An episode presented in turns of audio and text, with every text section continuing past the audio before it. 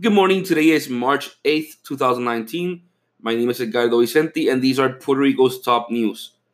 So, we start off with pension plans, which, as we knew, will be cut on average about 10% for Puerto Rico pension holders of the central government and out and the agencies by July of this year. So the average pension holder will see a, a, cut in his in his in his monthly paycheck of about 10%. Pension holders who have pensions of over $1,000 a month will see even greater uh, cuts. The cuts might uh, could reach up to 20% for some of the highest earning pension holders.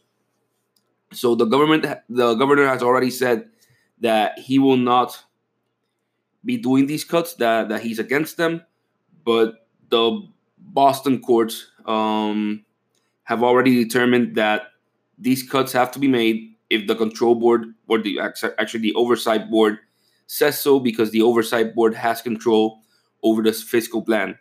The Boston courts have also said that pension bondholders, POB bondholders, uh, need to be paid. So maybe there can there can be a restructuring of their debt but it's not like we're gonna wipe them out completely.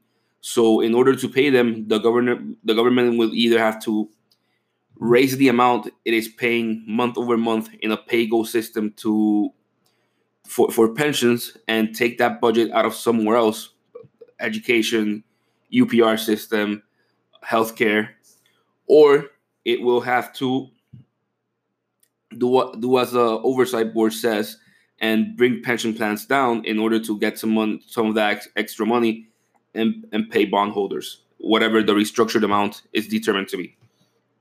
I'm sure we're, we're going to be talking about this a lot more in the coming months because as July arrives, the oversight board is going to start pressuring more and more for the government to implement this, and the government is probably going to be resisting more and more this implementation. So we move on and the Senate yesterday approved a legislation which limits abortions and prohibits gay therapies, or it, it has some prohibitions on gay therapies. I'm going to explain this now. So, the limitations in abortions um, are for women who are under 18 years old. Now they won't be able to go to an abortion clinic on their own. They will have to be um, accompanied and or, or have approval from a tutor or parent. So this greatly limits abortions for, for, for women under 18. It's complicated. We know people uh, states are going to start restricting more and more abortion laws and trying to to figure that out now that Kavanaugh is in the Supreme Court and cases might be historical cases might be overturned and more power over over abortions given to the states. So yeah, that, that that's happening here. The legislation still has to be approved by the House, but it will probably pass as the House is pretty religious in Puerto Rico. They they have the religious sector has a, a, a really strong pull over the House. So the other prohibition, which was on gay therapies. So these supposed gay therapies are treatments that religious institutions and some professionals are giving kids who exhibit what they call gay tendencies and they want to convert them and, and, and take these tendencies out of them. So, what the legislation does is it prohibits private practitioners and professionals, so psychologists and, and, and licensed individuals, from practicing this if they if, if they receive public funding. So if, if, if you're a public uh, a, a, private practitioner, you can you can receive private funding to do this. Uh, but still, the they can be performed if no public funds uh, are used and so this is highly troublesome. Every study that you can find says, or every legit study that you can find says this is harmful. that this does not work, and so it is what it is. But yeah, it, it's it's harmful, and yeah. Moving on, uh, like we talked yesterday, Puerto Rico has about ten boats for moving cargo and people between Puerto Rico and the and the neighboring islands and and, our, and, and Vieques, Culebras, and, and just maritime transportation. Of those ten boats, only one is working, and the others are all under maintenance of some kind. This is highly troublesome. We're gonna keep talking about this because this is just a total mess. Uh, all the transportation right now is being done by by by private boats which are being leased. And well yeah but we have 10 and 9 of them are under maintenance. We move on to the upr which is currently under probation uh, from the crediting agencies. The upr president is saying he is hopeful and he is pretty sure that the, that the probate the probation will be extended for two years, and he will be given a chance to restructure the university in a, in a, in a two year period.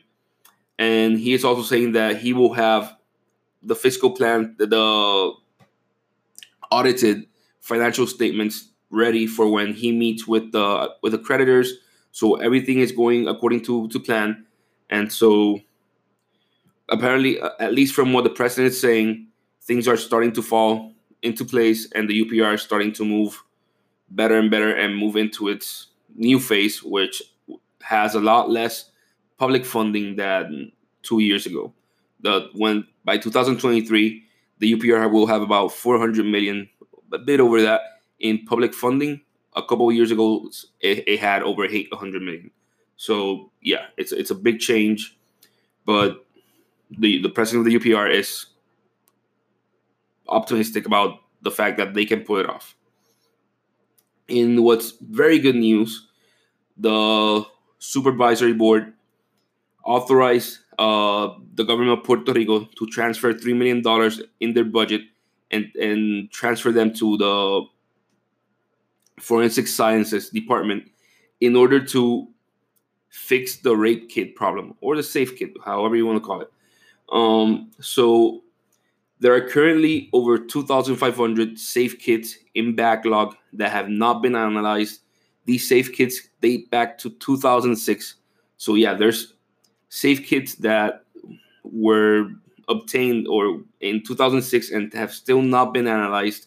So, we still don't know who, what, what the genetic material of the, the person who perpetrated the, the, the rape is. And so, this person could be at large simply because of this uh, this is really good news. They just the it was an approval of three million dollars, so the money's gonna be there for forensic sciences to actually get this done and fix this problem. Um, finally, a Bloomberg article is being very critical of natural gas uh, in Puerto Rico. Specifically, they're being very critical of the plan that the Power Authority presented and how they're how they're transitioning to natural gas. The article says that Puerto Rico is going to be over investing in natural gas in the short term, and that the contracts that they're going into are way too long because it's expensive to, to build new plants and transform older plants and to build floating rigs to in order that to hold natural gas um, and all these things. And so these are long-term contracts which make little sense now because yes, natural gas is still cheaper than than than maybe solar energy, but it's not renewable. But these these according to the Bloomberg article, these contracts make little sense now, but in a couple of years they will make absolutely no sense because solar energy will cross the threshold and become cheaper than natural gas. And so we will be stuck with long-term natural gas at a time when we could invest in cheaper uh, solar energy.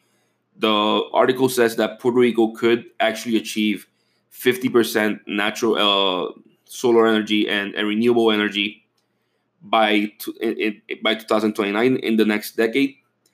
Well, the plan currently says we're, we're shooting for about 25% uh, renewable energy. So we're shooting for about 50% of capacity. And yeah, uh, it is what it is. This is how the Puerto Rican government works. Um, so yeah, and these were Puerto Rico's top news for today. My name is Edgardo Vicente. I will be seeing you again next Monday. Thank you.